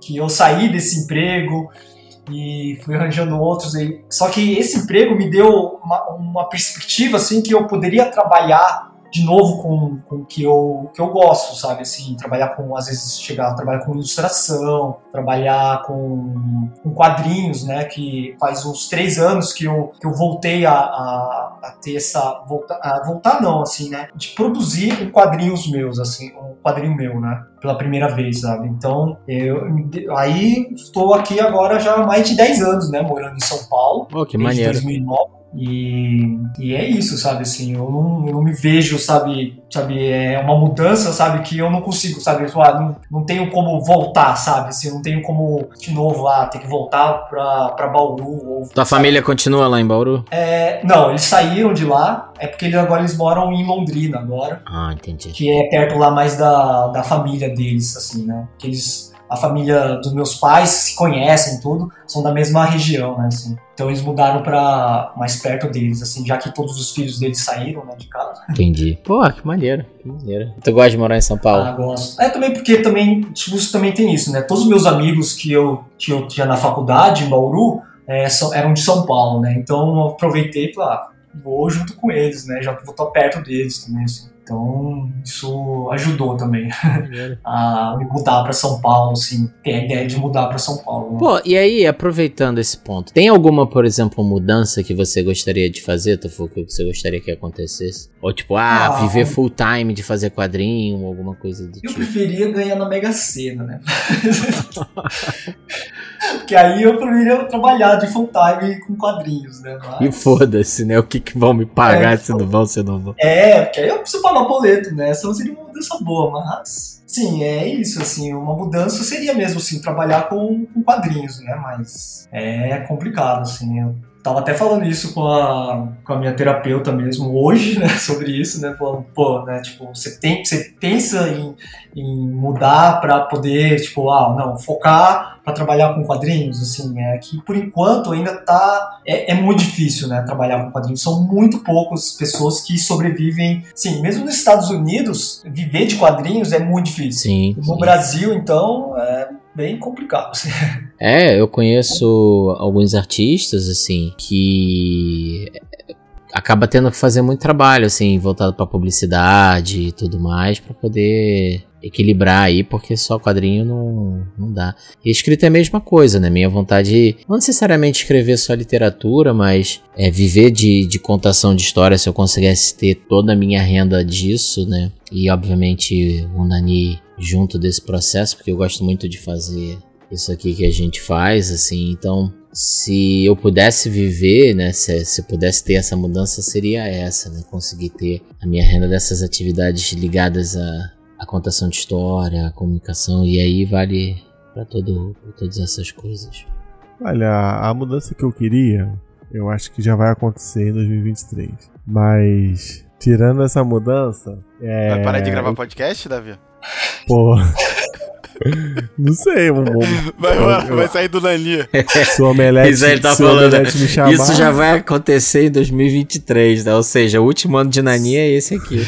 Se o Omelete Ele me tá- chamar, ele já tá-. Ele já tá avisando. A mudança de verdade que eu queria é a construção de um poder popular mobilizado pela classe trabalhadora para reverter as políticas neoliberais que estão destruindo o Brasil. Mas já que a gente não vai ter essa mudança, pô, eu talvez gostaria de, de viver de podcast, sabia? É uma mudança que eu Achei gostaria. que você ia falar viver de criptomoedas. NFTs. Viver de NFT. É, eu vou mudar o eu vou viver de NFT, eu vou começar a vender meus Pô, o NFT já, já tá falecendo, já tá respirando pra É. né? Não, mas olha, se tem alguém que ainda tem alguma chance aqui nesse podcast é o Tofu, né? Que pelo menos ele arte isso. digital, né? A gente. Ó, e, e a gente, e a gente não tem problema com quem pro- produz, não. A gente acha que tem que produzir mesmo. Exato. Otário é, É, quem sim, compra. Exato, é, é quem aquela compra. velha máxima, né? Entendeu? Essa equação aí a gente sabe como é que funciona. Otário é quem compra. Mas, mas se eu pudesse ter uma mudança, cara, que eu gostaria era de ser dono de casa em tempo integral, cara. Ah, entendi. Pô, mas tu não acha que tu ia sentir falta de, de fazer outras coisas, não? Eu, eu- assim, não, não. Cada dia uma receita Eu diferente. queria ser dono de casa também. Eu que- também queria ser dono Eu não sou dono de casa, não, mas assim, eu trabalho de casa. Total, o meu tempo. Às vezes eu sinto falta de ter um, um escritório, assim, não, escritório é um exagero, mas sei lá, um, um lugar diferente que eu pudesse ir pra trabalhar. Eu até fui esses dias numa biblioteca na faculdade que tem aqui perto. Eu vou fazer mais isso, assim, intercalar os dias. Porque pra mim é, é muito ruim ficar trabalhando só de casa, sabe? Eu sinto que chega um ponto que, que dá uma cansada, entendeu? Preciso de uma mudança, assim. Ah, maneiro, maneiro. É, não, não, eu tô falando isso assim, porque como eu fico muito tempo em casa, você falou, eu veio na hora. Assim, eu falei, caraca, não sei não. não sei se isso pra mim seria a melhor das coisas, não, assim.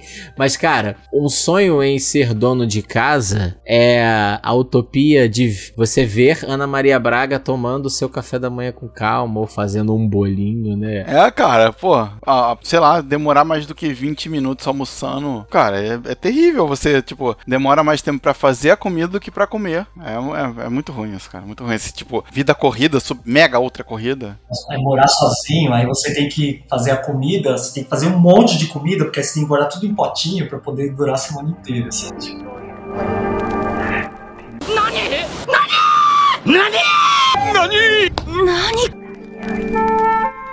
so- so- sobre mudanças, né, que a gente falou antes, cara, na- nada me afeta mais depois de ter me mudado nos últimos anos, sei lá quantas vezes, se- sete vezes. Então acho que não, não tem mais problema, assim, já consigo consigo dormir qualquer horário e acordar qualquer horário, comer quanto quanto puder. Acabamos de descobrir aqui, Davi, por que, que o filme não tocou o Rami. Já mudou 20. Porque É. o filme fala de mudança, entendeu? Fala de coisa. E o Rami Cara, é sério, é Nada sério. mais de Eu- mudança não, não, não, não é por isso, não.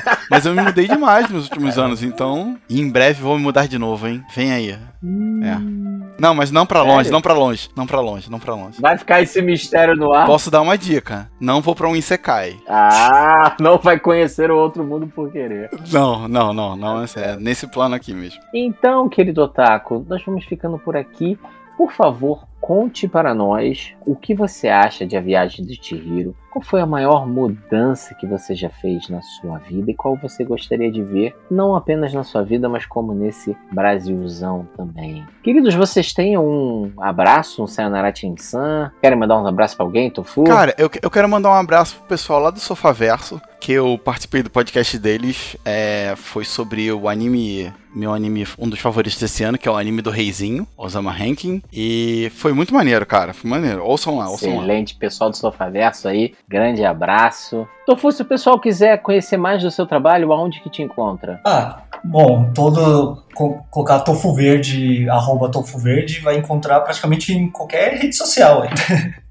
eu vou estar por aí. E é isso, assim. Não tem mais, assim. Vou estar no Instagram, eu tô. Eu, tô, eu tenho até uma conta no TikTok. Você faz dancinha no TikTok? Ah, pô, tem um vídeo que eu faço dancinha, assim, mas.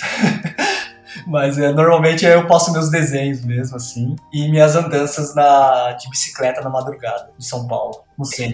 Excelente, muito bom, muito bom. É, ele quer achar algum fantasma. Ele tá procurando achar é algum quase o, o Batman, sem a fantasia de morcego. cabeça de capivara. É, então, pior que eu tenho uma ideia de um quadrinho, assim, depois é uma ideia, assim, sabe? Então é excelente. Muito bom, muito bom. Então, Otaku, lembrando mais uma vez, não esqueça de apoiar o nosso Apoia-se. Ah, e obviamente entrar no nosso grupo do Telegram, que está sempre fantástico. Também tem link para o grupo do Telegram nessa postagem. Nós vamos ficando por aqui, até a próxima e um grande abraço. Tchau, tchau, galera. Valeu! Tchau, tchau. Nani? Eu não sei mais. Sinto que eu tô vendo espírito. Até onde o horizonte vai. Sinto como se estivesse também virando um espírito.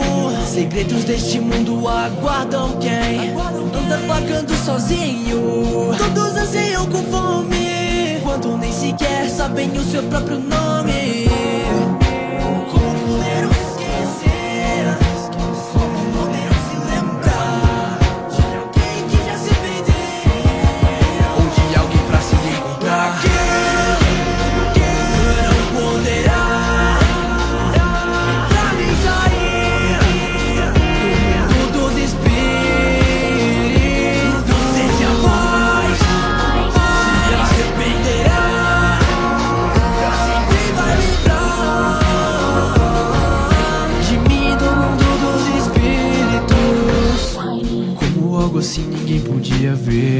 Que mesmo que quisesse não pôde escolher. Porque no fim todos os dragões são estúpidos, sim. Mas todos devem ser livres pra poderem decidir. E nunca esqueça seu nome aqui. Pois é a única coisa que te fará voltar.